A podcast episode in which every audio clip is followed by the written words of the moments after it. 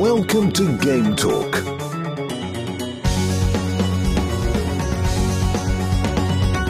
We talk games.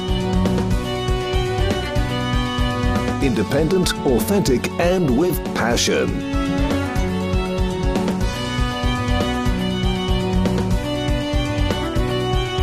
Here is your host, Joey.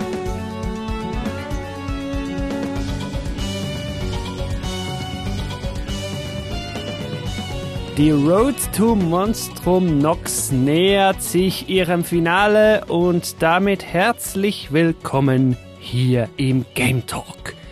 Ich habe noch mal kurz nachgeschaut. Richtiger Start der Road to Monstrum Nox als relativ doofe, voreilige Idee war im November 2020 mit Ease Origin und ja, jetzt sind wir hier und natürlich dürfen fürs Finale die beiden Herren nicht fehlen, die mich hier vorrangig unterstützt haben auf dem Weg zum heutigen Spiel.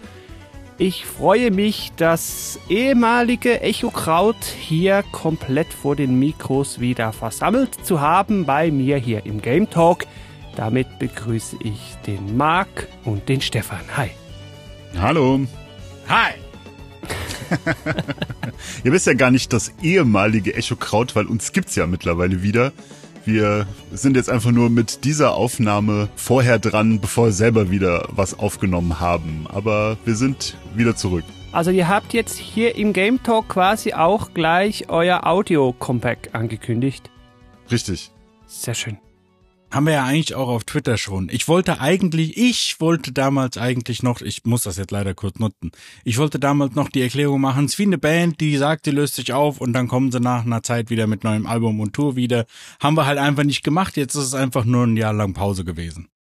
Ich glaube, die Erklärung hat sogar für dich der Marc mal hier gedroppt, auch in irgendeinem Eastcast. Ja, richtig. Aber gut, wichtig ist ja, ihr kommt wieder, das zählt. Und was vorher schon zählt, ist, dass wir heute über ein japanisches Rollenspiel hier sprechen werden. Ja, wie kann es anders sein? Road to Monstrum Nox heißt das abstruse Projekt und Monstrum Nox ist entsprechend auch hier unser letztes Spiel, vorerst letztes Spiel aus der Is-Reihe, nämlich Is 9 mit vollem Namen Monstrum Nox. Da möchte ich direkt zu Beginn mal sagen, ich fand den Namen bei der Ankündigung schon voll doof. Ich fand den Namen irgendwie cool. Es hat so was Düsteres. Also das Theme des Ganzen ist schon getroffen mit dem Namen, muss ich sagen. Ja, das stimmt, aber irgendwie, er hat nicht diese, weiß ich nicht, Lacrimosa of Dana, das hat schon sowas, weiß ich nicht. Das klingt wie so ein Epic Fantasy Metal Album. Und Monstrum Nox, das weiß ich nicht, sind einfach zwei Wörter, die ich nicht kenne, das sagt mir gar nichts. Nee, hier konnte ich eben mal was damit anfangen, weil Monstrum kann man ableiten und Nox kann man auch ableiten. Also hier hat man mal irgendeine Bedeutung im Titel. Hm. Ja, aber es klingt trotzdem, das ist eine merkwürdige Mer Wortmelodie. Das klingt komisch. Oath in Felgana, The Ark of Napishtim. Gut, Titel 5 von 10. Vielen Dank fürs Zuhören. Wie immer mit nee. Ja, spielt Rollenspiele. nee, nach dieser etwas ausgedehnten Begrüßung würde ich doch sagen, gehen wir jetzt in den Release oder das Release rein. Entwickelt wurde auch Ease 9 natürlich von Falcom, auch gepublished. Ich habe gesehen, Switch Publisher war ein anderer, Nippon Ichi Software. Okay, das kam erstmals im September 19 in Japan, bei uns in Europa ein bisschen später, Februar 21. Und heute gibt's das für fast alles PS4, PC, Switch, Amazon Luna, wer das noch oder schon hat, und für die PS5. Wo habt ihr es eigentlich gespielt? Ich habe die PS4-Version auf der PS5 gespielt. Dieses PS5-Upgrade, das hat's ja dann jetzt vor ein paar Tagen oder Wochen, glaube ich, sogar erst gegeben. Wie lief das da? Ich habe nämlich das Gefühl, man will das schon auf dem PC oder auf der PS5 spielen, weil die Performance sonst, hm, ich komme da noch dazu, aber ein bisschen dürftig sein könnte. Ich hab's extra nicht auf der PS4 gespielt, sondern jetzt gewartet, bis ich die PS5 dann hatte und besaß das Spiel aber schon. Mhm. weil genau ich auch gehört hatte, dass das einfach nicht äh, richtig laufen soll. Auf der Pro geht's dann glaube ich wieder, aber die habe ich nicht. Deswegen habe ich jetzt extra gewartet und nach dem Zustand, den Is 8 auf der Switch hat, war, auch wenn ich die Switch mag, diese Version kam jetzt für Is 9 für mich absolut nicht in Frage. Okay. Stefan, wie war es bei dir? Ich habe natürlich die einzig richtige Version gespielt, nämlich die Steam-Version. ich habe es tatsächlich auf dem PC durchgespielt.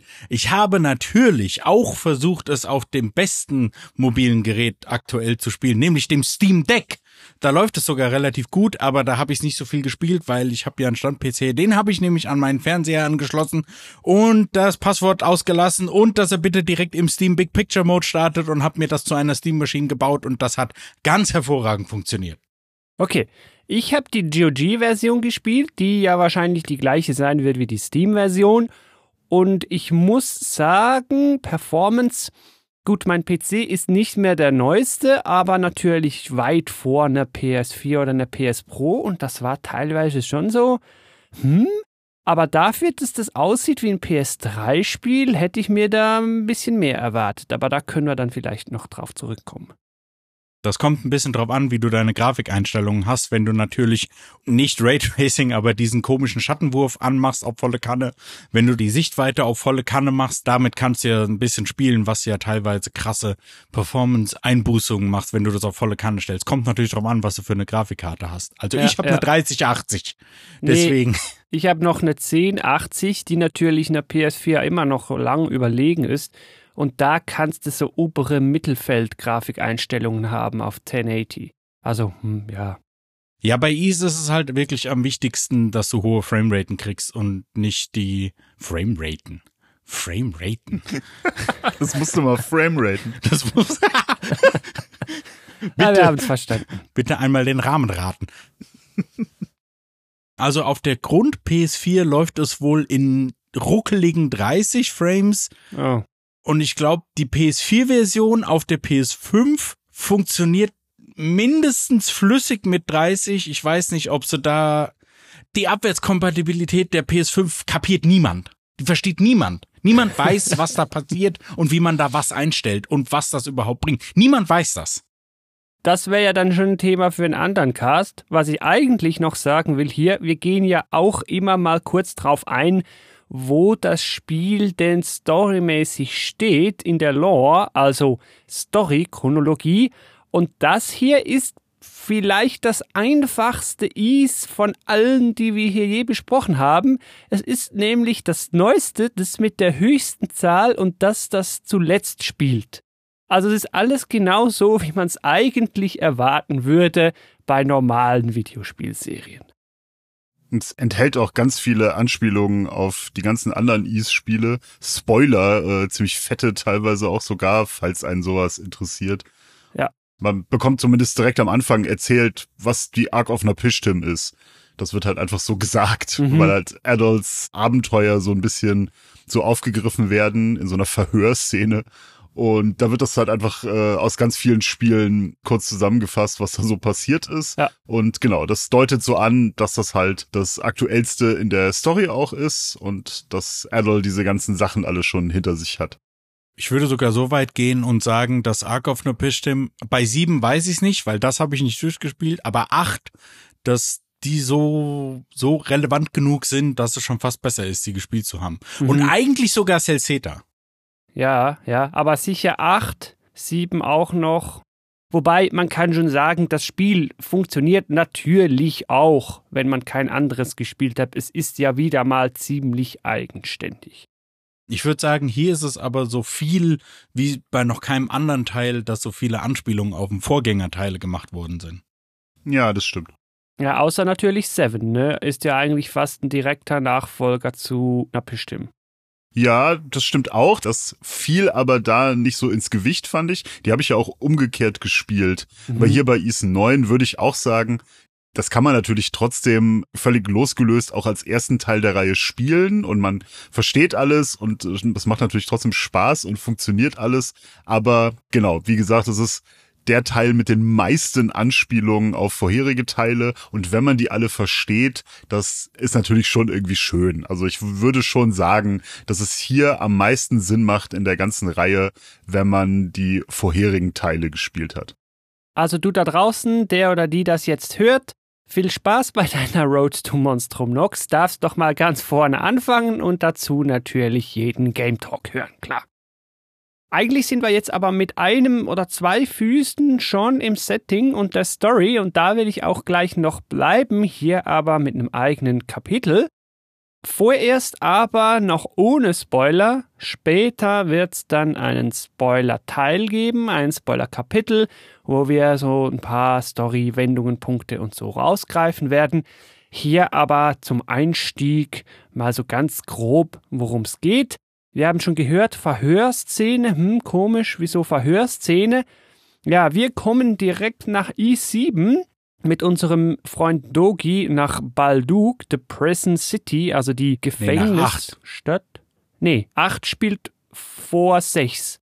Chronologie ist 8, 6, 7, 9. Ach so.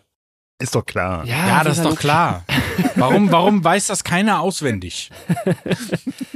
ja, das Ganze ist im Lande Glia und dort werden wir, ja, deshalb kommt es zum Verhör, direkt mal gefangen genommen weil unsere Abenteuer ja so verdächtig sind. Ja, da haben sie irgendwie schon einen Punkt. Gleichzeitig merken wir auch früh, dass in dieser Stadt eine böse rebellische Truppe gesucht wird, die die Monstrums heißen. Ah, hier also schon mal ein Link zum Titel. Übrigens, Verhörszene fand ich ja ganz cool, wenn sich das Spiel endlich mal nicht so ernst nimmt und Idol dann irgendwie vorhält, hä, wie kann das sein, dass du so ein großer Held bist auf der Welt und diese ganzen geilen, legendären Items zwischendurch irgendwie immer wieder verlierst. Ja, ja das da haben geil. sie auch einen Punkt. Also, wir werden verhört, nicht nur verhört, wir werden dann auch gefangen genommen und landen deshalb in einem Gefängnis. Und aus diesem Gefängnis werden wir sogleich ausbrechen. Das war relativ easy noch und der komische Teil kommt eigentlich easy. erst jetzt. Ich kann mich erinnern, dass dann eine Frau kommt, eine mysteriöse Aprilis heißt die, die sieht man schon im Menü im Background und die schießt auf uns mit irgendeiner verzauberten Kugel, denn dadurch wird unser altbekannter rothaariger Held Adel zum Emo-Vampirkönig, The Crimson King, und der hat neu sogar ein paar Fähigkeiten, da kommen wir dann auch zu. Er kann so hin und her warten und so. Auf jeden Fall, jetzt sind wir auch ein Monstrum. Also offenbar gehören wir jetzt als Emo-König auch zu dieser gesuchten Truppe. Hm, komisch. Wie hängt das Ganze zusammen? Plus, wir werden jetzt nicht nur als Monstrum gesucht, sondern weil wir ja eben ausgebrochen sind aus dem Gefängnis, werden wir auch in unserer normalen Adel-Form gesucht. Hm, blöd. So, jetzt dürft ihr gerne noch ein bisschen weiterleiten, wie denn das Ganze mit diesem Curse und Crimson King uns so auf die Bahnen schickt, wenn wir da diese Japano-Band Monstrums treffen. Und wie es genau ist denn dieses Nox und Grimwald dürfen wir, glaube ich, auch noch ganz kurz ansprechen, bevor wir dann einen Cut machen vor den Spoilern. Großartig fand ich auf jeden Fall, dass Adol dann sofort so eine Superman- oder Marvel-Film Trick anwendet, nämlich damit er nicht erkannt wird, weil man erkennt ihn natürlich nur an seinen roten Haaren. Ich weiß gar nicht mehr, färbt er sich die oder ist das eine nee, Perücke? Ist Perücke. Genau, jedenfalls setzt er, er setzt einfach so eine schwarze Perücke auf und sonst macht er aber nix. Hm. Ja, und dann hat er halt einfach keine roten Haare mehr und dann erkennt ihn niemand. ja was ich crazy finde, ist, dass ganz am Anfang schon alle Monstrums gezeigt werden und dass die eigentlich auch schon von Anfang an eine Gruppe sind. Das fand ich nämlich ein bisschen merkwürdig, dass du die alle von Anfang an hast und dann wird das aber trotzdem über das Spiel hinweg erst eingeführt. Ich hätte das eigentlich ein bisschen cooler gefunden, wenn man zur Abwechslung man nicht so ewig lang die alle zusammensuchen muss. Aber naja, gut, sei es drum. Ich meine, die haben halt alle sehr auffällige Merkmale, weil sie sollen natürlich die Fähigkeiten, die sie haben, widerspiegeln. Ist ja klar. Ja, ich glaube, zu Gameplay-Fähigkeiten müssen wir nachher unbedingt noch kommen. Ja, sind alle schon bekannt. Ich glaube, spätestens so mit Blick aufs Cover und so weiter sind die Partymitglieder üblicherweise ja sowieso schon gespoilert. Also da ist sowieso verloren. Ja, das ist klar, aber man, es kommt ja dann relativ schnell nach der Verwandlung ist ja dann auch das erste Mal, dass man diesen Grimwald Nox dann betritt. Das sind quasi die, wenn man East 8 gespielt hat, diese, wie heißen die da eigentlich? Suppression Battles oder Ja. so? Die Dino-Kämpfe, ja. Genau, diese Arenen, wo dann Welle und Welle von Gegnern kommen und man diese Köder freischalten kann und irgendwelche, ja, die halt äh, so Tore beschützen muss. Mhm. Was eigentlich eine der wenigen Sachen war, die ich jetzt in East 8 so, ja, das war jetzt nicht scheiße, aber da hätte ich auch ohne leben können. Und hier ist Aber es in jetzt Is volles 8 war es optional, also so, so ziemlich komplett Fast. optional, fast. Man musste So das gut nur ganz selten machen. Das stimmt, so gut wie optional. Ich glaube nur den ersten oder äh, Und dann sind mal nochmal welche- einen später. Genau, ein, zwei sind storyrelevant, den Rest muss man nicht machen, kann man aber. Und hier sind die jetzt fester Teil der Story, weil dazu sind die Monstrums halt quasi da. Die sollen im Grimwald Nox gegen, wie heißen denn die Gegner, gegen die die da kämpfen? Diese, ich will immer Lemuren sagen, aber das ist Ja, es sind genau. auch Lemuren. es sind Lemuren, aber also das ist doch eine Affenart. Ja, ja, ja, richtig. Aber die werden halt nun mal, also sie nennen es trotzdem Lemuren, Lemurs, aber es sind halt, also ja, also keine Ahnung. Das hat auch keine Bedeutung. Das ist, das ist einfach random Affenname, weiß ich nicht. die heißen einfach so, genau. Und da sieht man halt direkt, Adol betritt dann diesen Grimwald Nox und Aprilis sagt ihm dann, hier, hier wird jetzt gekämpft. Und dann sind alle anderen Monstrums sind dann auch da und du kämpfst dann da mit denen. Und wenn du wieder rausgehst, sind sie halt wieder weg, weil storymäßig hast du die ja quasi nicht. Also im Grimwald Nox kämpft man immer mit allen Monstrums zusammen, egal wo in der Story man ist. Ja. Und wenn man das erste Mal in diesem Grimwald geht, das passiert ja innerhalb der ersten Stunde oder so, ja. Also deswegen, du hast ja relativ früh, hast, also in Anführungsstrichen hast du die eigentlich schon alle. Und dann wird aber trotzdem, weiß ich nicht, 80 Prozent des Spiels darauf verbracht, die nach und nach dann in die Gruppe einzuführen. Ich meine, na klar, die haben dann alle ihre Backstory, Ladigi, aber pff, weiß ich nicht, es hat mir dann irgendwie doch ein bisschen zu lange gedauert. Das Spiel ist zu lang und zu kurz gleichzeitig. Das darfst du dann gleich noch erklären. Ich fand es auf jeden Fall anfangs verwirrend, ja, dieser Grimwald. Also, warum bin ich hier? Warum muss ich dir helfen? Wer sind die anderen? Sind wir jetzt in einer Parallelwelt? Ja, ich glaube irgendwie schon. Warum tun wir das Ganze? Also, ich bin ins Spiel gestartet, ohne irgendwie die Motivation zu kennen. Klar, ich will aus dem Gefängnis. Der Punkt war noch einfach zu verstehen. Wer will schon in einem Gefängnis sein, ne? Aber der Rest war dann so, hä, also, was ist jetzt eigentlich so mein Ziel hier in diesem Spiel? Deshalb fand ich den Einstieg wegen der Story schwierig. Also am Anfang musste ich mich echt motivieren, hier für die Monstrum Nox Folge das Spiel zu spielen, weil das, das hat mich ein bisschen angeödet, bis es dann irgendwie so in der Hälfte mal Fahrt aufnimmt. Und das fand ich schon ein bisschen schade. Dieses Mysterium, was es da mit dem Gefängnis auf sich hat und so weiter, das dauert wirklich sehr, sehr lang, bis man überhaupt mal den ersten Hinweis bekommt. Und ich weiß nicht, ob es die Hälfte gewesen ist, aber ich kann auf jeden Fall die Stelle benennen, an der es dann äh, storymäßig interessanter wird. Und dann passiert wieder alles in den letzten 20 Prozent vom Spiel. Und ich, Mhm, äh, mhm. Habe ich mir auch aufgeschrieben. und zusätzlich aber noch, dass die Story relativ uninteressant ist, ähm, musste ich mich auch so ein bisschen zwingen, die Stadt dann so zu erkunden, weil man ja die Fähigkeiten dann auch erst nach und nach kriegt. Und am Anfang ist es in der Stadt rumlaufen ein bisschen ätzend. Ja, und später kommt dann so das Ubisoft mit Sammel alles Mögliche ein, ne? Ja. Und deckt die Karte auf. Naja, da seid ihr ein bisschen hart jetzt, finde ich, dazu. Ich, ich fand erst auch, als ich auch gehört habe, dass man halt nur in dieser Stadt halt ist, was dann natürlich auch nicht stimmt, war ich auch eher so ein bisschen abgeschreckt davon. Ich glaube, das war zusätzlich zu der Sache halt, dass ich das nicht auf der PS4 spielen wollte, so zum Teil auch der Grund, warum ich das so lange nicht gespielt habe. Aber dann habe ich halt gemerkt, dass in der Stadt rumlaufen, spätestens wenn man dann die erste Fähigkeit also Adults Fähigkeit und dann, also die zweite vom ersten Monstrum dann noch bekommt, dass man so an der Wand hochlaufen kann. Spätestens dann, fand ich, macht das Bewegen und Erkunden von Balduk selbst schon mehr Spaß, als ich gedacht hätte. Ich fand das eigentlich schon ganz cool und es hat mich dann so läng längere Zeit auch nicht gestört, dass man halt hauptsächlich in der Stadt ist. Und der Story-Einstieg, ja, der ist sehr zäh, das stimmt. Ich finde, der nimmt das erste Mal richtig Fahrt auf, wenn, ich finde das jetzt kein Spoiler, falls du das anders siehst, dann äh, musst du es irgendwie rausschneiden oder so, aber es gibt schon noch relativ am Anfang eine Szene, wo man ausgebrochen ist aus dem Gefängnis mit Adol und dann schneidet das Spiel zurück zu Adol im Gefängnis. Mm, okay. Uh, was ist hier los? Und das ist dann bis kurz vorm Ende vom Spiel halt immer so auch eine Sache, wo man nicht so ganz weiß, was da los ist. Mhm. Und das machen sie relativ klug, das führen sie relativ früh ein und das bauen sie ganz gut auf und die Auflösung ist dann auch ziemlich gut. Also das war das, was der Story nochmal so am meisten so einen Drive nach vorne gibt. Mich hat das am Anfang ja verwirrt, weil ich nicht wusste, will das Spiel jetzt mich hier verwirren und mich hier ein bisschen teasen oder habe ich einfach was nicht gecheckt? Und ich habe mich dann immer gefragt, hm, ist das jetzt Rückblende? Ist das Vorschau? Ist das gleichzeitig? Ist das Parallelwelt? Und ja, es ist als Mysterium gedacht und ja, es wird sich dann natürlich später noch auflösen, was von all dem das es denn natürlich ist. Aber das wollen wir jetzt hier noch nicht spoilern. Ja, ganz am Anfang fand ich das auch interessant und man kriegt dann immer genau die gleichen Gedanken und dann hört man aber Unterhaltung und dann denkt man, hä, aber das ist ja dann doch scheinbar so. Und mir ging das aber zu, auch das, das passiert zu oft, bis das aufgelöst wird und dann so, jetzt bin ich wieder der und jetzt kann ich hier wieder nicht meine Fähigkeiten benutzen. Und jetzt muss ich hier wieder irgendwie rumeiern. Und weiß nicht, das hat mich dann auch nach dem dritten Mal auch schon eher genervt. Ja, damit hast du jetzt die Brücke ins Gameplay geschlagen.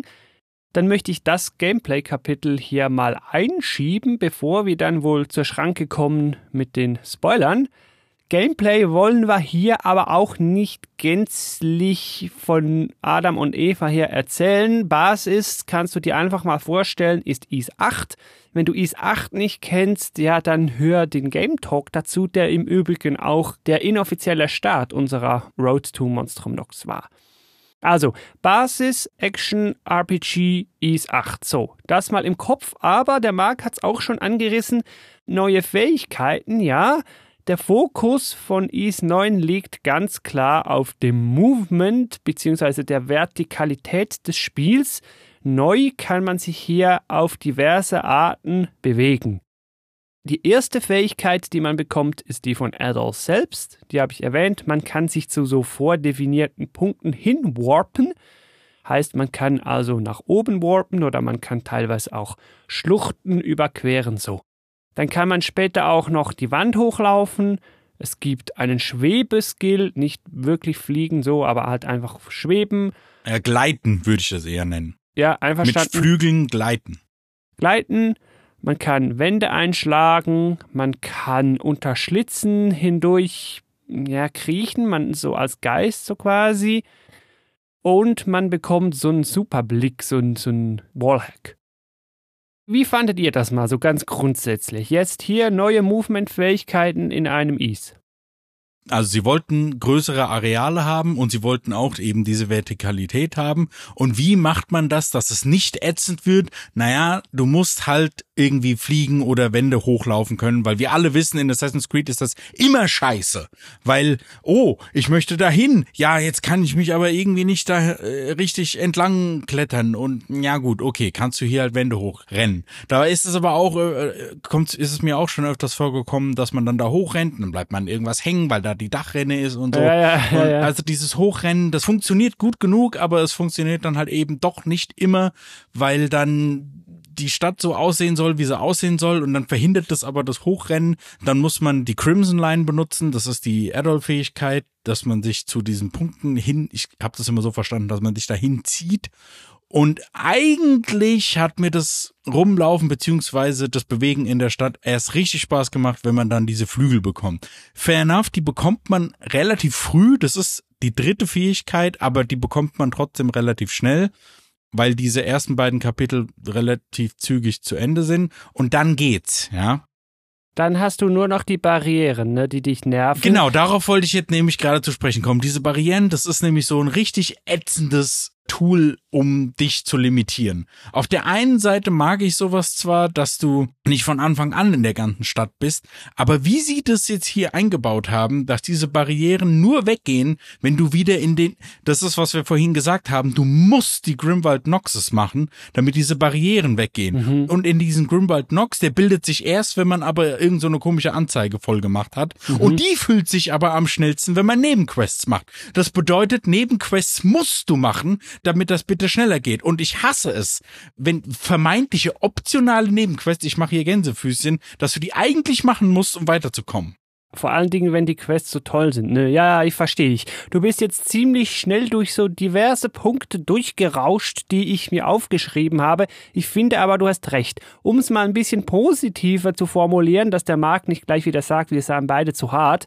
Immerhin sind die unsichtbaren Wände hier nicht so richtig uns, ja, so halb unsichtbar, ja, aber immerhin in die Story eingewoben. Also warum ist hier eine Barriere, die hat noch eine Story-Bedeutung. Es ist nicht einfach so unsichtbare Barriere mit ich laufe dahin und dann heißt, oh, ja, hier sollten wir noch nicht lang. Hier müssen wir umdrehen. Das gibt's auch, seltener aber, aber Barriere immerhin eingebaut. Ja, Marc, wie fandest du denn diese Barrieren? Du musst die jetzt verteidigen. Ja, das hast du ja eigentlich schon gesagt. Die sind ja Teil der Story. Das haben wir eben nur kurz erwähnt. Das ist ja ein Fluch dass die in die Monstrums verwandelt wurden und Teil dieses Fluches ist es, dass sie die Stadt Balduk nicht verlassen können und diese Barrieren dann auch zusätzlich ihre Bewegung halt einschränken. Das ist ja aber natürlich auch nur ein Vorwand. Erstens, dass du halt nicht direkt am Anfang mit der vollen Größe der Stadt äh, erschlagen wirst, weil du halt überall hin kannst und um dich halt storymäßig dazu limitieren. Und ja, als ich dann gemerkt habe, hm, okay, ich muss diese Anzeige füllen und dann in den Grimwald gehen. Und es gibt auch zusätzlich dazu, dass man dafür in den Grimwald muss, gibt es auch noch storymäßig Sachen, wo es so ein Vollmond Grimwald halt gibt, wo die Gegner besonders stark sind und das wird halt storymäßig getriggert, die musst du auch machen. Ja, und war ich, also als ich gemerkt habe, okay, der Teil von Is 8, den ich am langweiligsten fand, der ist hier mandatory. Und um das zu machen, muss man Nebenquests machen. Habe ich auch so ein bisschen gesäuft und gedacht, okay, na gut, wie sind die Nebenquests in Is 9? Hm, ja, Fetch Quests, of course. Und ganz ab und zu ist mal was dabei, was so ein bisschen interessanter ist. Keine mhm. Ahnung. Als man in äh, den Spanner in diesem Badehaus finden musste, das war so halbwegs interessant, sag ich jetzt mal. Ja. Aber ansonsten sind die, aber auch nicht so schlimm, dass es mich irgendwie krass genervt hätte. Also es war, ja, ich habe gesäuft und dann die Hände ineinander verschränkt und die Knöchel knacken lassen und dann habe ich dann habe ich die halt gemacht, ja, und war trotzdem irgendwie unter 30 Stunden, glaube ich, durch mit dem Spiel. Also, das geht schon, aber so mega elegant ist das jetzt nicht. Also bei mir ging's sogar so weit, dass ein bisschen über der Hälfte habe ich alle Texte von diesen Nebenquests einfach abgebrochen, weil mir war das dann einfach egal. Ja. Weil es sind nicht die, oh, das ist aber die Schwester von der Hauptfigur oder von einem der Partymitglieder und die haben hier eine interessante Sidequest und erzählen dir mehr über die Hintergrundgeschichte, sondern, hallo, ich bin ein Typ, hol mir das mal. Von diesen wichtigeren, sag ich mal, Nebenquests gibt's auch eine Handvoll. Die sehen auf den ersten Blick auch gleich aus wie die normalen Nebenquests. Man merkt's dann aber in den Cutscenes relativ schnell. Oh, warte mal, hier gibt's Cutscene mit vielleicht sogar noch vertonten Sätzen. Ah, dann ist das hier wohl eine wichtigere Mandatory Nebenquest. Und dann kann man ja da wieder zugucken und den Rest skippen. Also ich habe es gemacht wie du, Stefan. Irgendwann, aha, Quest angenommen, Dialog direkt skippen, Map auf, wo ist die grüne Markierung? Aha, da, hinbeamen zur grünen Markierung. Ah, da steht einer, reden, Dialog direkt abbrechen, gut, neue grüne Markierung, dahin, Quest beendet. Bumm.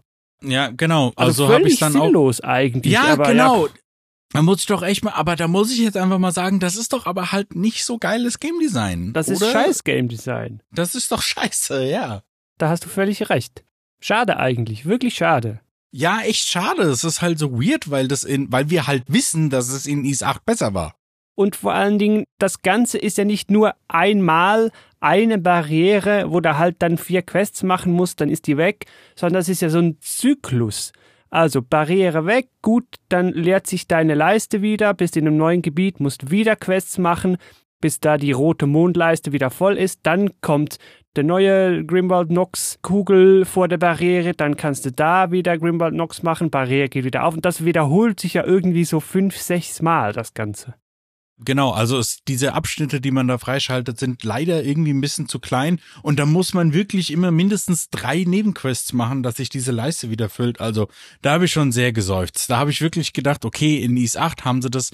In, in Is 8 ist halt irgendwie diese ganze Prämisse einfach sinnvoller, weil alles ist in die Story irgendwie integriert oder den Umständen. Und Ja. hier hast du halt eine Stadt mit Leuten. Ich meine, glücklicherweise fühlt sich diese Stadt nicht so tot an. Also da ist schon ein bisschen was los und es ist nicht groß und es ist nichts. Die Häuserdächer sehen alle gleich aus und wenn du erstmal ganz weit oben bist, sieht das halt auch alles gleich aus und alles in die gleichen Wände und hm, das ist alles so hm, nicht Ist halt alles grau. Dieses Spiel besteht nur aus grauen Dungeons, nur hier sind die grauen Dungeons halt die Stadt. Ja, Ja, oder, oder braun, wenn sie halt aus Erde sind.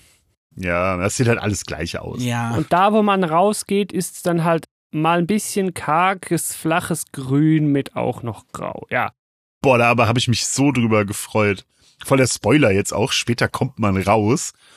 Wenn man zum ersten Mal Balduk verlässt auf dieses, das ist ja einfach so eine Wiese, einfach so ein grünes Feld. In jedem anderen Ease-Spiel oder Spiel überhaupt wäre mir das voll egal gewesen. Aber hier war das dann so, oh geil, es ist nicht braun und es Ja. ist nicht grau.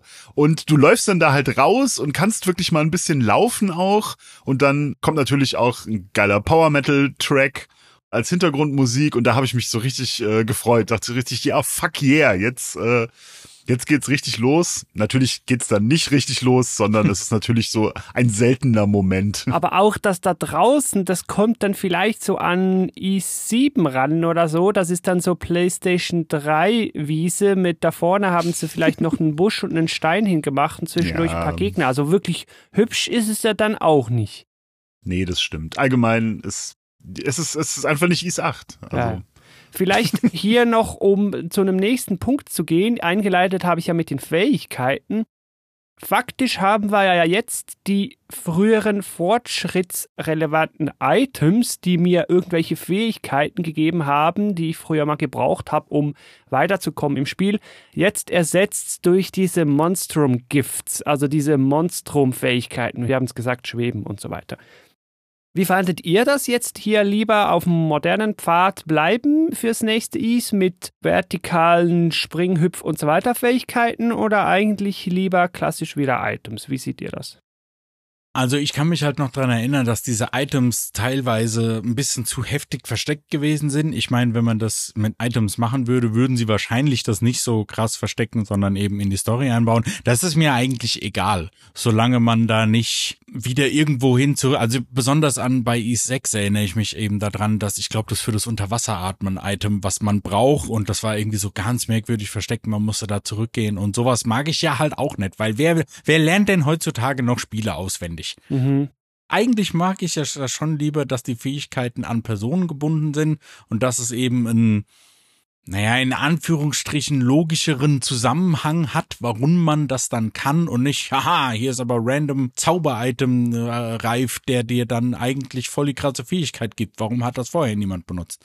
Ja. Und so fühlt es sich ein bisschen einzigartiger an. Das ist schon in Ordnung.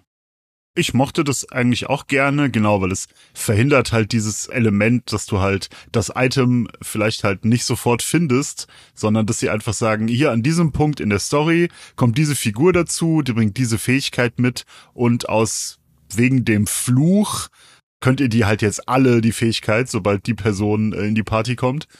Und das hat mir eigentlich auch ganz gut gefallen. Habe ich so, während ich das gespielt habe, auch irgendwie gar nicht drüber nachgedacht, dass das quasi dieses itembasierte Progression-System halt aus den älteren Spielen quasi ablöst. Aber ja, jetzt, wo du sagst, das ist natürlich so. Gefällt mir aber, glaube ich, wirklich vielleicht nicht besser, aber gefällt mir gut. Also habe ich jetzt kein Problem damit. Das können sie auch gerne beibehalten dann im nächsten. Dann haben sie noch was etwas, na, wie soll ich sagen, ein bisschen intensiver gemacht. Und zwar ist mir aufgefallen, dass man seltsam viele Dialogoptionen hat. Also man kann sehr Ja. oft auswählen, was man sagen kann. Und erstens sind diese Dialogoptionen gar nicht so unterschiedlich, weil das eine ist ja und das andere ist okay. Also so, Mhm, um mhm. jetzt mal ein vereinfachtes Beispiel zu nehmen. Und ich habe halt das Gefühl, das bringt einfach gar nichts. Nee, bringt gar nichts. Also, sie mussten es ja ähnlich machen, weil die Dialogoptionen sehr oft ja so also faktisch sowieso nie Einfluss haben aufs Spiel. Das heißt, die sind sowieso schon mal unnötig. Also, das hat mich kurz gesagt einfach nur genervt. Ja, mich ehrlich gesagt auch, weil er ist halt ein stummer Protagonist, okay, von mir aus, aber so viele Optionen und dann unterscheiden die sich nicht mal. Und vor allen Dingen, es gibt kein Ende, wo, wenn ihr eher gemeiner gewesen seid, dann sagt er am Ende nochmal, ja, tschüss, ihr seid mir alle egal und wenn man eher lieber gewesen ist, dann umarmt er jeden, sondern es macht einfach überhaupt keinen Unterschied. Das Adel ist ein stummer Protagonist, was natürlich faktisch richtig ist, aber da kann man noch mal so eine Markierung reinmachen, weil das wird später im Spoilerteil noch mal wichtig, finde ich. Hoffentlich denke ich dran, dass ich was dazu sage. Ja, ja, natürlich denke Also ich mir er dran. ist ja nicht so wirklich stumm. Er gibt ja schon Antworten im Spiel, aber wir als Spieler merken es nicht so richtig. Das können stumme Protagonisten aber oft. Das zählt, glaube ich, trotzdem noch in diese Definition. Gut, und er sagt natürlich seine, er sagt Crimson Line, wenn man die Crimson Line benutzt und die Namen seiner Fähigkeiten. Das hat er aber in älteren Spielen dann auch schon gemacht, seit die so ein bisschen Sprachausgabe haben halt. Also ich fand es auf jeden Fall wirklich unnötig. Ich habe mich dann immer gefragt, also das kann ja jetzt nicht so unnötig sein, weil die müssen sich ja irgendwas dabei überlegt haben. Das ist ja Zusatzaufwand. Da muss irgend und dann irgendwann habe ich gemerkt, nee, da ändert sich gar nichts. Das ist wirklich einfach nur für die Katz. Und dann ganz am Ende, ich will jetzt noch nicht spoilern, aber da muss ich mir auch ein Sternchen zumachen, damit wir darauf zurückkommen, hatte ich für eine Sekunde noch gedacht, ah jetzt, hier am Ende können sie zwei Bäume, also zwei so Stränge auftun. Und ich habe dann gemerkt, nee, ich glaube, ist auch wieder egal gewesen, was ich gewählt habe. Aber da können wir gerne nachher drüber reden. Eigentlich sind aber ja Dialogoptionen in 99% aller JRPGs eigentlich immer völlig unnötig, weil entweder hat es überhaupt keinen Einfluss auf die Story, was du sagst, oder es ist wie in Golden Sun zum Beispiel, dass du halt gefragt wirst, möchtest du auf die Reise gehen und diese Quest annehmen, dann kannst du Ja sagen, dann geht das Spiel weiter, oder du kannst Nein sagen, dann geht das Spiel nicht weiter und schickt dich in einen immerwährenden Dialogloop, bis du Ja sagst. Und dann kann man das natürlich auch weglassen und das ist ja meistens völlig unnötig. Ja, ja. Und ah, da ist mir noch ein Gameplay-Element eingefallen, weil hier, also ich weiß nicht, ob es bei anderen Teilen auch schon so ist, aber hier ist es tatsächlich egal, aus wem du deine Gruppe zusammenstellst, weil die haben ja, das haben wir ganz vergessen zu erwähnen, die Angriffsarten, aber naja gut, ist halt wie in NIS 8. Das haben wir gesagt eigentlich. Und in East 7, Okay. Und hier kriegst du ja so Items, dass sie ihren Angriffstyp verändern können, womit du dann eben deine Gruppe zusammenstellen kannst, wie du willst.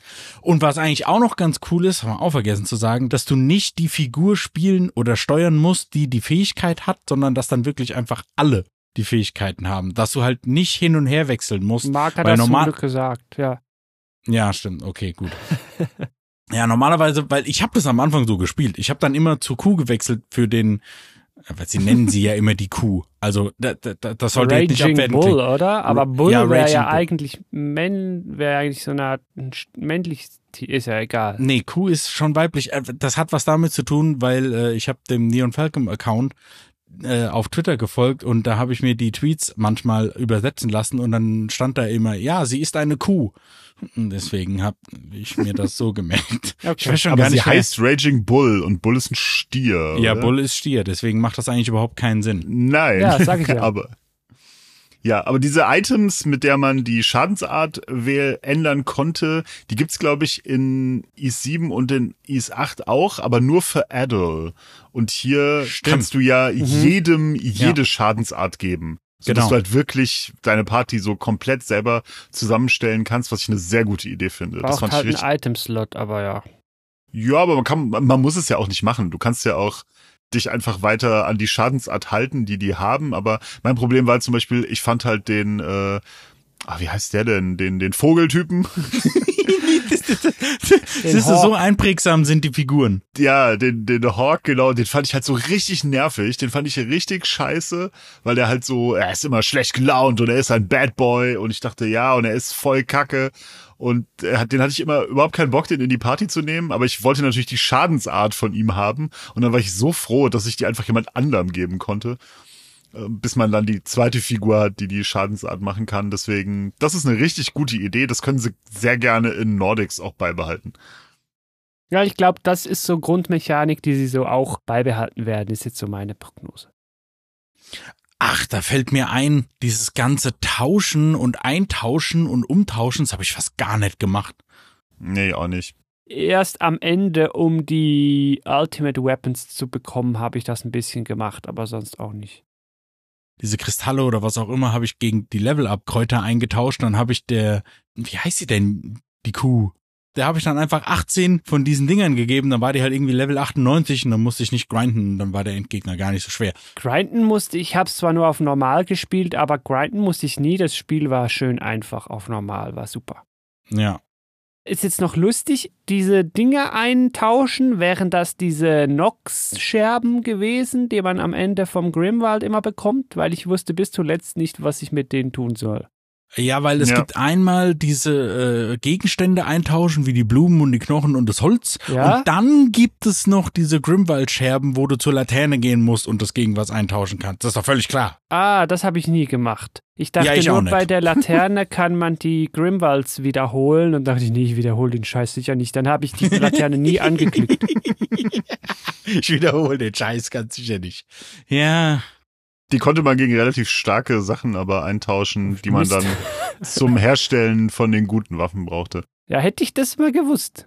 Ja, siehst du mal. Habe ich aber auch nicht viel gemacht. Macht im Gegensatz zu Is 8, wo das ja die einzige Möglichkeit ist, äh, an Sachen, zu, an Gegenstände, an bestimmte zu kommen, macht das aber relativ wenig Sinn auch. Ja, also ich habe es auf normal nicht gebraucht.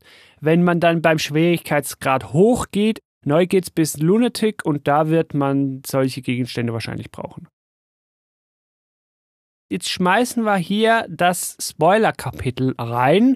Das heißt, du da draußen sei gewarnt, wir werden gleich Teile der Story aufgreifen und die dann entsprechend auch spoilern, dir also Twists verraten etc. Mal gucken, was uns denn so interessiert hat, dass wir es gleich rausgreifen werden. Nicht werden wir die ganze Geschichte einfach runtererzählen, das wäre ja langweilig. Dieses Kapitel richtet sich sowieso an die Leute, die das Spiel durchgespielt haben und entsprechend die Story nicht mehr erzählt brauchen. Und wenn du jetzt nicht gespoilert werden willst, dann kannst du einfach ein Kapitel weiter skippen. Wenn du das nicht kannst, dann lad dir eine anständige Podcast-App, dann kannst du das. Kann jetzt sogar Spotify. Also jetzt gibt's dann echt keine Ausreden mehr, ne? So, jetzt hast du deine Spoilerwarnung gehabt. Jetzt können wir hier rein. Ich frage mich ja gerade, hm, wo wollen wir einsteigen? Es gibt ja schon so diverse Punkte, vielleicht doch so ein bisschen chronologisch mit den Twists und so weiter. Also vielleicht mal ganz grundsätzlich, das Spiel baut ja eine künstliche Spannung um die Identitäten der Monstrums auf, dass man also nicht, nicht. weiß, wie sehen die so in Wirklichkeit aus, welche Menschen sind die wirklich und das hat bei mir so gar nicht funktioniert. Das war mal Ja, das völlig hat bei mir auch gar nicht funktioniert, weil es so offensichtlich ist, wer die sind. Ja, überhaupt nicht. Also Das vor allem die mit den großen Brüsten da bei uns im Dandelion, das so, ja. Ja, äh, oh, das ist, wer, wer mag es wohl sein? Wobei der im Rollstuhl, wie heißt der als Monstrum? Der das weiß ich Doktorsohn. nicht. Ja, Genau. den hätte ich so nicht direkt kommen sehen. Der hat mich ein bisschen überrascht, ja. Ja, wenn du die Spanner-Quest machst, dann Genau. kommt er nämlich und sagt, Richtig. ich habe schon wieder vergessen, ja, ja, ich wusste das irgendwie schon vorher. Und da hat man den dann schon mal gesehen. Und das ist so dieser einzige Moment, wo ich dann im Nachhinein gedacht habe, ah, okay, das ist halt in einer einzigen Sidequest ist, haben sie das eingebaut. Warum haben sie das denn nicht öfter gemacht, dass es ein bisschen mehr Zusammenhang hat? Ja. Das ist immer das Frustrierendste, wenn du halt im selben Spiel siehst, ach guck mal, da wäre es ja in Ordnung gewesen. Und warum kommt es aber in 90 Prozent der Zeit nicht so vor? Das ist, äh, ja, man hört ja jetzt bei mir jetzt schon so ein bisschen raus. Also so insgesamt bin ich schon eher ein bisschen, na, ich weiß nicht, was das richtige Wort ist, weil ich bin nicht frustriert, ich bin auch nicht ernüchtert. Also da wird dann erklärt, ja, hier die White Cat ist halt eigentlich in diesem noblen Haus und die ist aber eigentlich auch gar nicht die leibliche Tochter und dann wird die aber trotzdem von denen äh, gepflegt und das ist alles so so eins zu oberflächlich. Wenn das alles noch mal so eine Stufe tiefer gegangen wäre, dann wäre es ein bisschen interessanter geworden. Und so ist das irgendwie alles ein bisschen zu egal und also am Anfang weißt du das ja noch nicht und dann spielst du immer weiter und dann merkst du halt, naja, gut, das sind halt einfach. Ich habe mir das so aufgeschrieben, die Figuren werden zu Videogamey eingeführt, weil die sind dann auch einfach da. Ich meine, wir sind jetzt im Spoiler-Teil, später gibt's ja noch diesen sexy Doktor Und das Ja, ist die- alles so, ja, das ist alles so. Videogamey. Also da hat wieder irgendein Japaner irgendeine Fantasie irgendwie ins Skript reingemogelt oder so. Also äh, Die hat mich so ein bisschen an die Ärztin aus Persona 5 erinnert, die auch halt einfach, ja, so lächerlich Sex, Dr. Sexy einfach ist. Und ähm, das Einzige, was ich wirklich cool, weil so abgedreht auch fand, war das mit der Puppe, die ja dann irgendwie rauskommt, das ist die alte Puppe von Aprilis, beziehungsweise als Aprilis noch, äh, ja, war die also eine von diesen Helden war und das fand ich irgendwie geil. Und dann wird halt einfach, ja, die ist halt zum Leben erwacht und so durch diese das war, das fand ich irgendwie cool. Die fand ich als Figur auch sau cool. Ja, weil bei, äh, sorry, nochmal kurz bei dem Doktor, weil dann, man kann ja von diesen Nebenfiguren ja auch nochmal diese Nebenaufgaben machen, aber die sind dann auch immer alle so ein bisschen egal und bei dem sexy Doktor dann, hoho, da drüben, da ist der größte Schatz der Menschheitsgeschichte drin und äh, ja, ist halt irgendwie einfach nur so ein Raum und der ist verflucht und jetzt müssen wir wieder weg.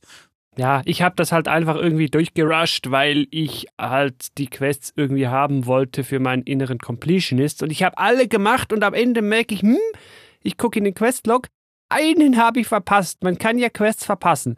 Und deswegen habe ich jetzt alle außer eine völlig unbedeutende Nebenquests und deshalb wahrscheinlich das Achievement auch nicht, aber naja, ist ja egal. Aber hat mich dann irgendwie schon genervt. Ist es das Schmetterlingsfang? Das habe ich nämlich ganz am Anfang irgendwie auch nicht richtig gerafft, dass man das überhaupt machen kann. Stimmt, das könnte sogar das gewesen sein bei irgendeiner Frau. Das ist das allererste. Oh, Mist. Na gut. Ja, ich hatte dann, dann ja, den innere Completionists, die muss man alle abschaffen. Ja, naja, naja. So, äh, bevor wir es jetzt aber vergessen, wir können dann gerne noch einzelne Charaktere rauspicken. Aber ich glaube, aufs Wichtigste müssen wir eingehen. Und das sind eigentlich zwei Dinge, die zusammenhängen. Einmal, ja, wie ist das jetzt genau mit diesem Gefängnis und dem Doppel-Adder? Und das andere, das ja nachher dann kommt, ist, ja, Falcom macht hier den Full Metal Alchemist. Und das müssen wir hier jetzt noch schnell zusammenbringen. Ne? Also, der Twist ist natürlich, ja, Adol im Gefängnis und Adol draußen, das ist nicht zeitversetzt oder Paralleldimension. Nein, es gibt tatsächlich zwei Adols. Hm, wie geht das? Und vor allen Dingen, wie können die so ziemlich parallel spielen? Ja, der eine ist der Klon des anderen, ein Homunculus. Also da Full Metal Alchemist, sogar ein Alchemist, der die gebastelt hat. Muss also passiert sein, nachdem wir gefangen genommen worden sind, müssen wir geklont worden sein. Der Klon konnte abhauen und das Original blieb im Gefängnis zurück. Etwa so musste das gewesen sein. Das ist halt so krass, weil das, was du gerade erzählt hast, das Spiel geht 30 Stunden und das wird halt in Stunde 25 erklärt. Ungefähr, ja. Das ist so krass irgendwie, weil das ist, was ich äh, meine, mir ging das irgendwie viel zu lange, weil dann wird da in diese alten Ruinen und hier sind diese alten Helden und hier ist Grimnir und hier ist Luki und ich meine, auf der anderen Seite ist ja das scheinbar die Vorbereitung für East 10, der Mhm. ja Nordics tatsächlich heißt, der aber irgendwie spielt, wo Adol 18 ist, also eigentlich davor und das heißt, er müsste das eigentlich schon alles kennen und Also der echte Adol kennt das, nicht der Klon.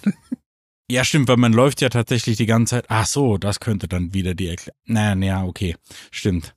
Hm. Auf jeden Fall wird da sehr, sehr viel von Luki und Grimnir und so weiter erzählt. Und die haben eigentlich gar nicht so wirklich viel.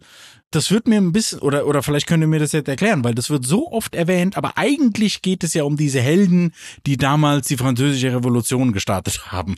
Weil Via ist natürlich Gallien, wie wir alle wissen. Ja, Natürlich. ja, ja, ja, es ist daran aufgehängt. Vielleicht, wie fandet ihr das mal? Also, ich hab's ja so nicht kommen sehen. Also, Kopien hätte ich jetzt nicht geahnt. Oder bin ich einfach zu doof?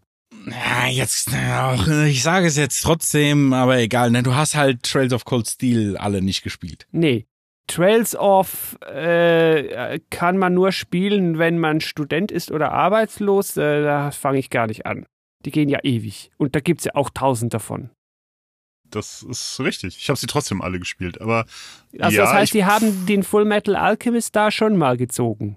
Nicht so Nee, wirklich. Also ich finde so. hier in Is 9 ist es viel schlimmer, weil Aprilis ja auch noch diesen Arm hat. Jetzt, wo du es sagst, mir ist das gar nicht so klar gewesen, dass es Full Metal Alchemist ist, aber ja. hm. Sogar die stimmt. Begriffe sind die gleichen. Mit Alchemie, Ja, ja. mit Homunculus, Homunculi, alles genau gleich. Wobei Alchemy hatten wir ja in, äh, in Is 5 Kefin auch schon mal. Okay, ja. Auch das erwähnen sie dann nochmal. Also Kefin wird nur mit einem Nebensatz erwähnt, aber auch da kommt so ein ganz kurzer Rückgriff dazu, dass die Alchemie was mit Kefin zu tun hat. ja. Aber wie habt ihr das gefunden? Wart ihr überrascht davon und dachtet, ah ja, cooler Twist oder wie ging's Ja, euch? eigentlich schon. Also es hat mich jetzt nicht so völlig von den Socken gehauen, aber ich fand das schon gut. Ich habe das nicht kommen sehen, im Gegensatz zu das meiste, was mit den Monstrums halt so zu tun hat. Und deswegen fand ich, hat das schon gut äh, funktioniert. Mhm. Der Bösewicht, also dieser Alchemist, den sie dann einführen, der ist halt wieder dieser typische Man behind the man behind the man. Das war dann, aber ja, das ist dann am Endeffekt, ist das dann auch nicht mehr so wichtig, aber die eigentliche Auflösung und diesen Twist am Ende, den finde ich schon ganz gelungen. Okay. Ich liebe ja, wenn in JRPGs oder in was auch immer für Geschichten irgendwelche Geheimlabore mit irgendwelchen Lebewesen in, ähm, wie nennt man das denn, Testtubes, weißt du, die halt komplett schwachsinnig aus Glas durchsichtig So sind und man Cover. komplett sehen kann, wer da drin ist. Und eigentlich Ja. mag ich sowas. Also wie bei Pokémon mit Mewtwo. Zum Beispiel, deswegen mag ich auch den ersten Pokémon-Film und alles andere von Pokémon ist Dreck. Aber das findet hier wahrscheinlich wieder niemand lustig. Egal, auf Ich, jeden ich, Fall. ich finde es lustig. Ich weiß nicht, das ist mir. Mir gab es dafür zu wenig Foreshadowing. Mhm. Ich mag es liebe, wenn es viel Foreshadowing gibt. Deswegen habe ich halt gesagt, bei Trails of, bei, bei, in den Trails of Spielen gibt es sehr viel Foreshadowing und dann wird das auch alles zusammengeführt und da gefällt mir das ziemlich gut. Und das sind halt einfach die gleichen Macher und hier kriegen sie es aber irgendwie nicht so geil hin.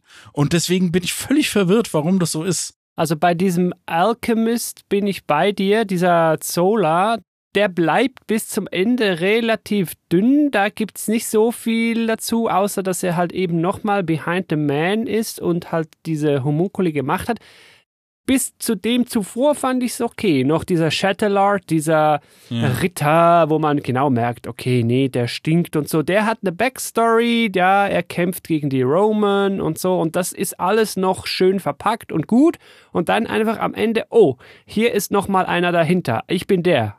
Aha, hätte das jetzt ein Twist sein sollen? Hätte ich dich erkennen sollen? Ich habe keine Ahnung, wer du bist. In welcher Nebenquest hätte ich dich gesehen? Hm, ah, du kannst dich nochmal verwandeln. Ich weiß immer noch nicht, wer du bist. Also, äh, der war mir dann irgendwie zu flach. Also, dann, wenn schon keine Story drumrum, dann lass es wenigstens irgendwie der große Gott der Zerstörung sein oder so. Aber so als Figur, hm, hat für mich nicht so funktioniert. Ja, geht mir genauso. Marc, du musst es mal wieder rausheben. Ja, kann ich jetzt in dem Fall gar nicht so. Wie gesagt, ich fand das alles okay. Es ist besser als die Ark of Napishtim in Ark of Napishtim, der lahmste Endgegner in einem Videospiel jemals. Ja, genau. Aber ja, es hat mich jetzt auch nicht so vom, vom Hocker gerissen. Der letzte Kampf mit dem fliegenden Mega-Götter-Adel-Klon, den finde ich dann wieder ganz geil. Ja, den fand ich auch cool, weil das Design von dem Götter, wie hieß der denn? Mist, der hatte irgendeinen so einen coolen Namen sogar. An dem war alles geil irgendwie. Das fand ich dann wieder sehr gut. Wie war der Name? Also Atra ist der Adel mit Flügeln und wenn er dann zum obligatorischen Turmboss wird, bekommt er, glaube ich, noch einen neuen Namen. Ja, der ist halt One-Winged Angel Skynet. Ja, der Turmboss ist dann halt wieder genauso, so einen gibt's doch auch in mindestens zwei anderen Is-Spielen, der Ja, halt ja. genau so abläuft auch.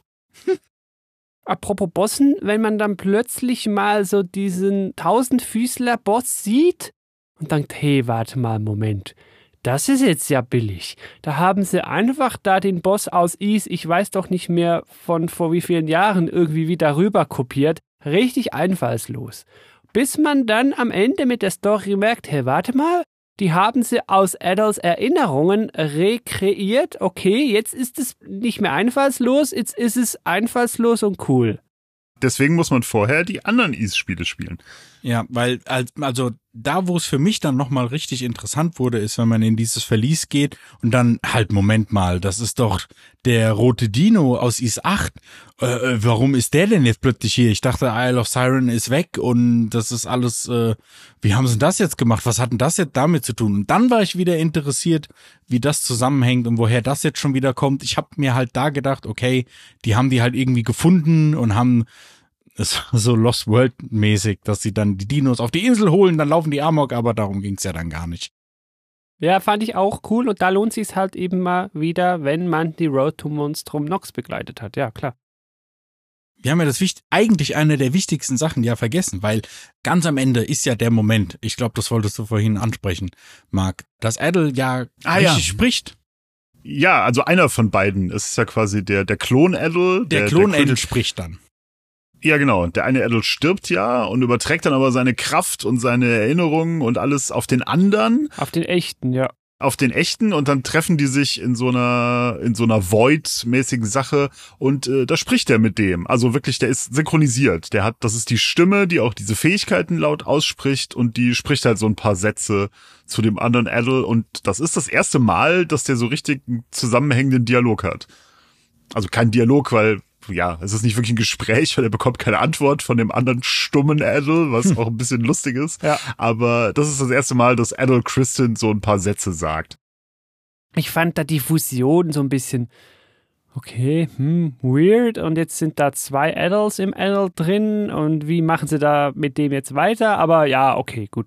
Ah ja, weil man fragt sich ja auch schon die ganze Zeit vom Spiel, ja, okay, der wurde jetzt irgendwie für tausend oder für, weiß ich nicht, für tausende von Jahren verflucht und dieser Fluch geht nicht mehr weg und das ist ja irgendwie voll unwiederbringlich und dann, wie kann das denn sein? Wie soll man sich denn davon befreien? Dann, haha, ja, es war aber nur ein Klon. Aber ja, okay, wie, wieso der normale Adol hat doch all diese Fähigkeiten nicht. Haha, wir machen hier einfach Körperübertragung und dann geht's doch und dann kann er alles.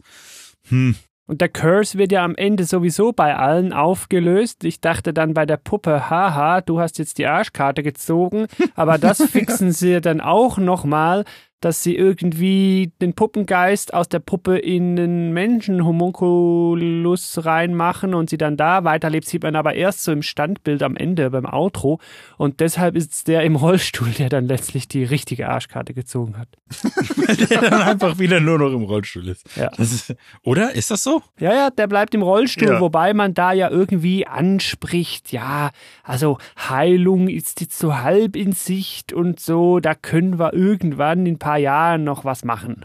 Genau. Ja, weil das ist das eigentlich einzige interessante storymäßig, dass er halt, wenn man den dann in der Party hat, dass er eigentlich in seiner Monstrumform die ganze Zeit rumlaufen kann, weil da kann er nämlich wieder laufen und deswegen will er eigentlich ein Monstrum bleiben, weil dieser, dieser Fluch hat ihn quasi geheilt. Ja, Das war eigentlich mitunter am interessantesten, aber Ja, und, die Pu und die Puppe halt eine Mona, die halt in ihrer Puppenform halt eine Puppe ist, aber weil das zu seltsam aussehen würde, wenn die rumläuft, ist sie in ihrer Monstrumform, die halt so eine menschliche Puppe ist. Und dann muss er halt aber so ihre Arme und so verstecken, damit die Leute das nicht so sehen, was auch irgendwie, keine Ahnung. Die fand ich als Figur trotzdem am coolsten. Die habe ich dann auch immer selber gespielt. Also Ja. die habe ich relativ in der Party dann oft gehabt, weil die, wenn die rennt, dann ja, dann die gleitet ist, dann wie so ein, Genau, die ja. gleitet so, als hätte die so Kufen und da sind so so so Funken hinten. Ja, ich und äh, auch das ist immer nur total genommen. Ja, das ist total geil, sich mit der irgendwie so fortzubewegen. aber um jetzt auf die Story nochmal zurückzukommen, ich fand ja etwas am Ende noch ganz schön, wenn man nämlich mit den Leuchtgeistern spricht. Das sind alles Stimmen aus den vergangenen East-Teilen. Also man hört da zum Beispiel auch Dana wieder. Das fand ich irgendwie ganz schön. Ja, das stimmt. Das ist mir auch aufgefallen. Jetzt habe ich mich ja noch gefragt. Ich bin mir recht sicher, aber ihr könnt mich jetzt vielleicht eines Besseren belehren. Wir können am Ende, bevor wir ganz am Ende das Ei kaputt hauen, ja noch entscheiden, ja, behalten wir diesen Turnus mit dem Monstrum aufrecht und es bleibt eigentlich alles beim Alten oder werfen wir das über den Haufen und heben den Fluch auf und riskieren halt einfach, dass die Menschen da ihre Feindseligkeit nicht mehr über das Grimwald Nox irgendwie kontrolliert haben und so. Mal gucken, was passiert. Ich habe mich dann für Letzteres entschieden, weil sonst wäre es ja mega unnötig, dass wir überhaupt gespielt haben, weil wir dann wieder am Anfang gewesen wären. Ich glaube aber, Ja. da hat man gar keine Wahlmöglichkeiten. Ich glaube, man kann nur das, oder? Was habt ihr da gemacht? Das wäre jetzt meine Frage gewesen, ob man überhaupt das andere auswählen kann, ob das irgendeine die Geschichte dann verändert. Und ich habe natürlich auch den Fluch äh, beendet und habe das gar nicht ausprobiert. Das würde mich jetzt auch interessieren eigentlich. Ja, das ist, äh, ich hatte dich ja gefragt, okay, man hat am Ende tatsächlich die Auswahl, okay, ich mache das nicht kaputt. Ich glaube, ich habe aus Versehen das genommen, dass man es kaputt macht, weil ich habe dann, ah, das, also, also vielleicht schon eher ein bisschen allgemeiner, ich hasse das, wenn so, so diese verneinenden äh, Fragen sind, möchtest du es nicht nicht machen? Und dann so, ja, ja, das ist mir zu kompliziert, lass mich so, ah. Also das war ja sowieso wieder so eine Antwortmöglichkeit, wo ich jetzt gar nicht richtig wusste, was die Antworten bewirken werden. Weil mit Ja, eben, zwei genau. Optionen sieht das im ersten Moment ja aus nach Ja, Nein, deshalb zwei, so binär, okay. Aber erste Antwort war dann irgendwie I trust you und die zweite war dann so ein bisschen klarer, ich will den Fluch brechen. Aber was die erste mit I trust you bewirken würde, keine Ahnung. Ich nahm dann die zweite, konnte erwartungsgemäß dann den Fluch brechen, gut. Aber ich meine, ich habe das nämlich dann noch auf YouTube ein bisschen nachgesehen. Ich glaube, das ist wieder so eine Fake-Entscheidung. Es gibt nur ein Ende. Man kann gar nichts anderes machen. Es kommt immer aufs Gleiche. Und wenn ich jetzt Mist erzählt habe, dann darfst du da draußen mich dann gerne in den Kommentaren oder per Mail, Mastodon, Twitter, wie auch immer, korrigieren. Und ich glaube, es gibt auch kein True Ending, wenn man irgendeine bestimmte Art von Antworten gegeben hat oder generell irgendwo irgendwas gemacht hat, sondern ich meine, es gibt wirklich nur dieses eine Ende. Es Ja. gibt auch keine After Credit Scene. Ja, wäre mir jetzt auch nicht bekannt. Oder Marc, hast du was gesehen? Nö, es gibt nur diesen eigentlich recht schönen Abspann, wo dann alle da so zusammenkommen, um und Adults verabschieden, Mhm. wenn er, wenn er dann mit Dogi wieder von dann zieht.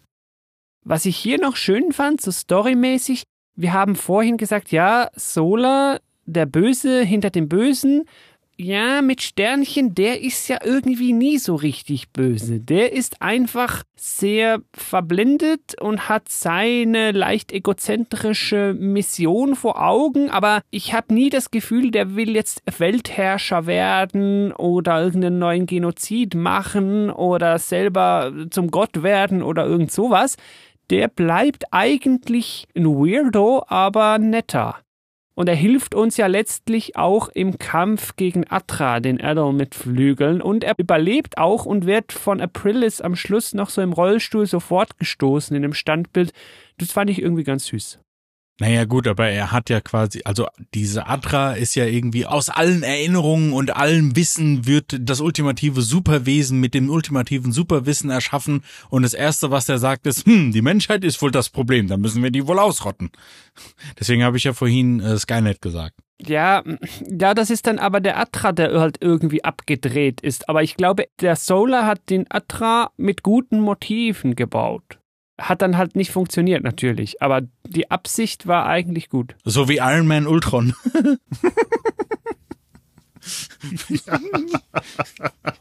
Der zum selben Schluss dann auch kommt. Ja. Das stimmt. Ja, irgendwie, Sola hat irgendwie so gar keinen Eindruck bei mir hinterlassen, deswegen ich habe irgendwie so gar keine Meinung zu dem.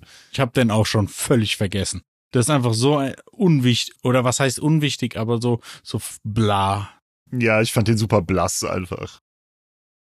So, dann machen wir an dieser Stelle unser Spoiler-Story-Kapitel zu und gehen raus ins Fazit. Hier wollen wir dir nochmal ganz verkürzt, möglichst spoilerfrei sagen, ob und wie uns dieses Is 9 Monstrum Nox denn gefallen hat. Vielleicht auch noch kurz, was gefallen hat und wem wir das denn empfehlen möchten. Und natürlich möchte ich meinen Gästen hier den Vortritt lassen. Echo Kraut Team, bitte euer Fazit zu unserem Finale der Road to Monstrum Nox. Ich habe ja nicht alle, aber schon einige East-Teile gespielt und der neunte Teil finde ich leider am verwirrendsten, weil das zum jetzigen Zeitpunkt zwar noch der aktuellste ist, aber irgendwie nicht unbedingt der beste. Und ich kann das eigentlich auch nur denjenigen empfehlen, die schon andere East-Teile gespielt haben. Im Speziellen halt eben den sechsten und vor allen Dingen auch den achten. Wie gesagt, den siebten habe ich jetzt nicht gespielt, müsst ihr mir dann gleich sagen. Aber ich, wenn überhaupt, kann ich es nur denen empfehlen. Und selbst bei denen würde ich noch ein Sternchen dran machen und sagen, naja, erwartet halt nicht zu viel, weil auf der einen Seite ist es zu lang, weil die Figuren alle so langsam eingeführt werden. Und gleichzeitig geht das Spiel aber in Anführungsstrichen nur seine 30 Stunden, was ja schon deutlich kürzer ist als Is 8 und mir sind vereinzelte Sachen im Kopf und ich kann mir merken, was dann die Auflösung ist und so weiter, aber ich habe noch nicht mal irgendeinen Song im Kopf und es ist merkwürdig, weil ich will auch nicht sagen, dass ich enttäuscht bin, weil es ja dann doch schon genug Spaß gemacht hat, aber da sind so viele Aspekte, wo ich eher negativ finde als mh, mm, ja positiv. Mhm, das ist ein bisschen schade. Ich weiß, es ist eine ganz, ganz merkwürdige, komische Situation. Also ich habe jetzt mittlerweile mit Ausnahme von den ersten beiden Teilen und in ihrer diversen Remakes habe ich dann alle, vor allem die modernen Ease-Spiele gespielt, außer Celceta. Ja, da sehe ich Monstrum Nox auch na, mehr so im Mittelfeld, würde ich jetzt mal sagen. Also ich finde auch, dass es nicht das Spiel, um so einzusteigen in, in die Reihe. Ich finde das Gameplay trotzdem immer noch sehr gut. Ich mochte die, diese neuen Bewegungsoptionen, fand ich toll. Und wie vorhin gesagt, entgegen meiner angeblichen Skepsis, was halt die Bewegung und dass das alles in Balduk halt in der Stadt spielt, das war dann letztendlich hinten raus gar nicht das Problem. Also das Spielen an sich hat mir trotzdem sehr viel Spaß gemacht. Aber es fehlt halt der Schliff, den andere Ease-Spiele, vor allem halt acht und auch sieben, dann halt schon irgendwie haben, den lässt das hier so vermissen und dann ist es einfach viele Sachen nicht ganz so elegant gelöst und wie man jetzt auch, ich meine, das ist vielleicht drei Monate her oder so, dass ich das durchgespielt habe und ich habe so viel auch schon vergessen, weil es mir halt einfach keinen bleibenden Eindruck hinterlassen hat.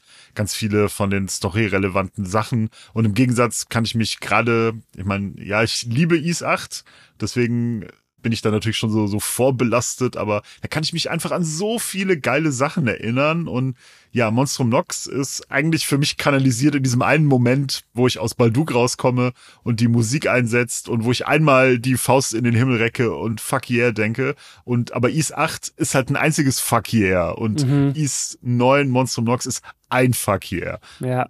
Deswegen, das ist kein schlechtes Spiel, das ist auch kein schlechtes Is-Spiel, aber es ist ja mehr so gehobenes Mittelmaß. Deswegen, ich bereue nicht meine Zeit, das gespielt zu haben, aber im, äh, im ganzen Gesamtkunstwerk der Reihe war das jetzt nicht der größte Wurf und ich hoffe, dass i10 da wieder weiterkommt und mich mehr begeistern wird.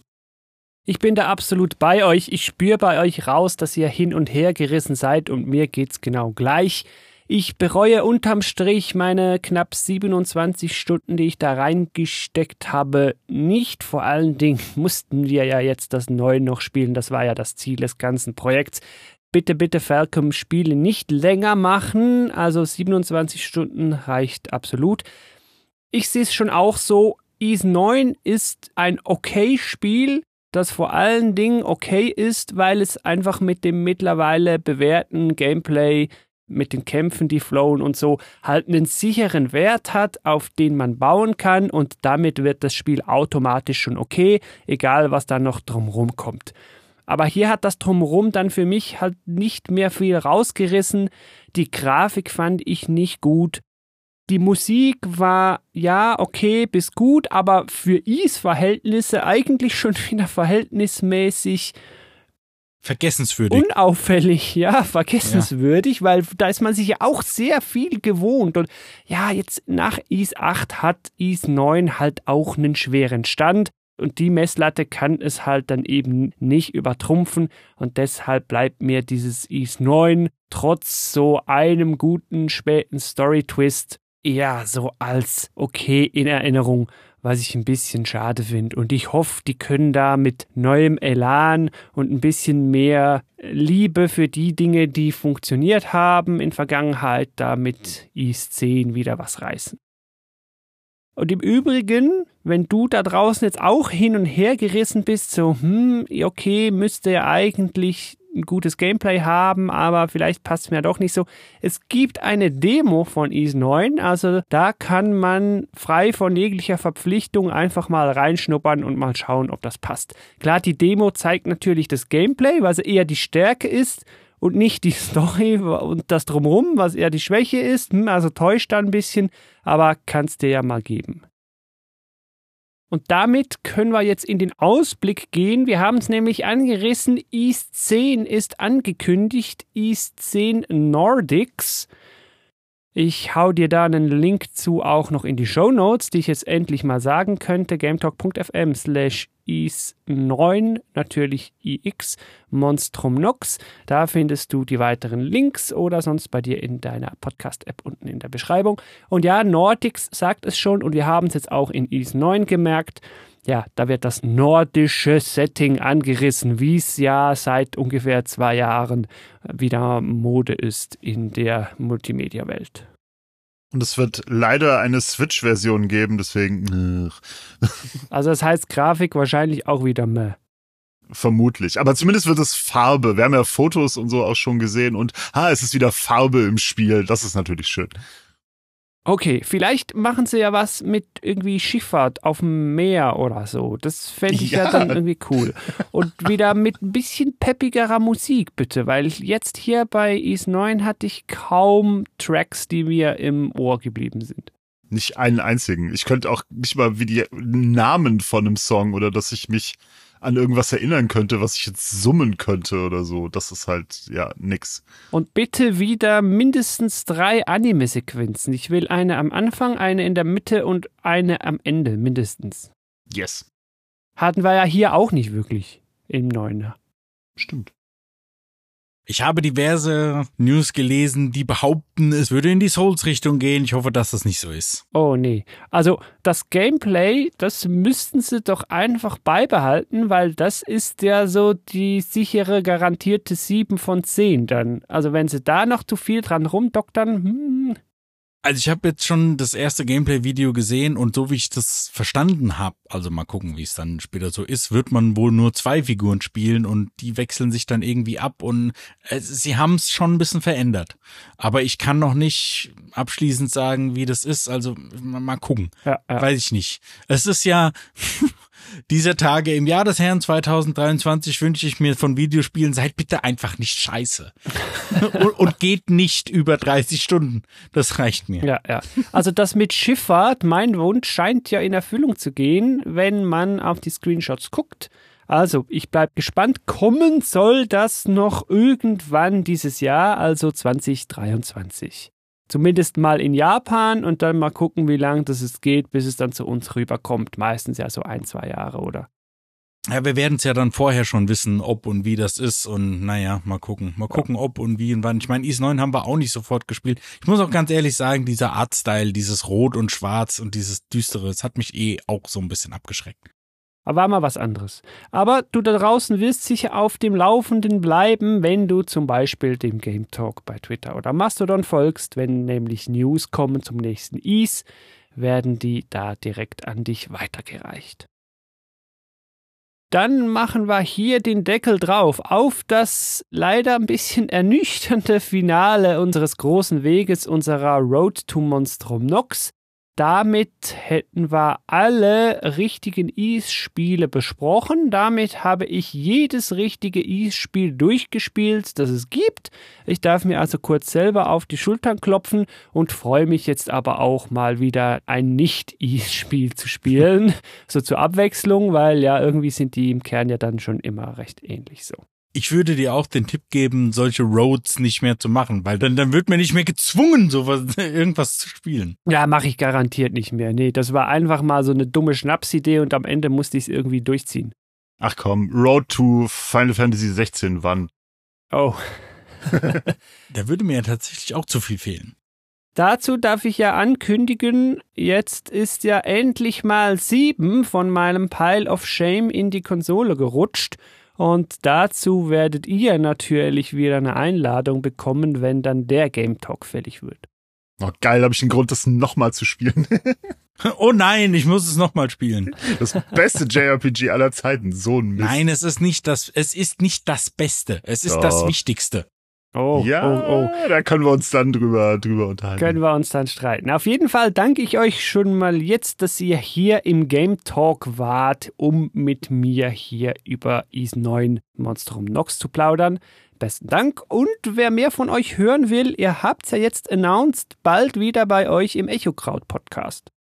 Richtig, alle alten Folgen sind wieder abrufbar. Und neue werden folgen. Wir haben uns keinen Plan mehr gesetzt, wie viele Folgen irgendwie im Monat oder wann die rauskommen sollen. Wir machen das einfach, wenn wir Zeit und Lust dazu haben, aber sie werden kommen. Sehr schön. Und bis zur nächsten Game Talk Episode oder bis zur nächsten Echo Crowd Episode wünsche ich dir da draußen natürlich wie immer viel Spaß beim Spielen. Vielleicht ja sogar mit Is 9 Monstrum Nox. Tschüss. Tschüss. Tschüss.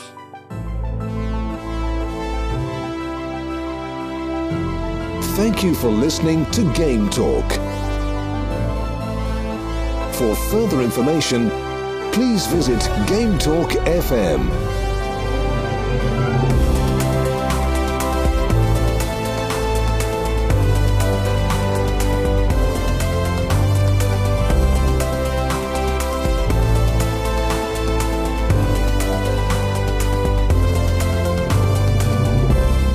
next time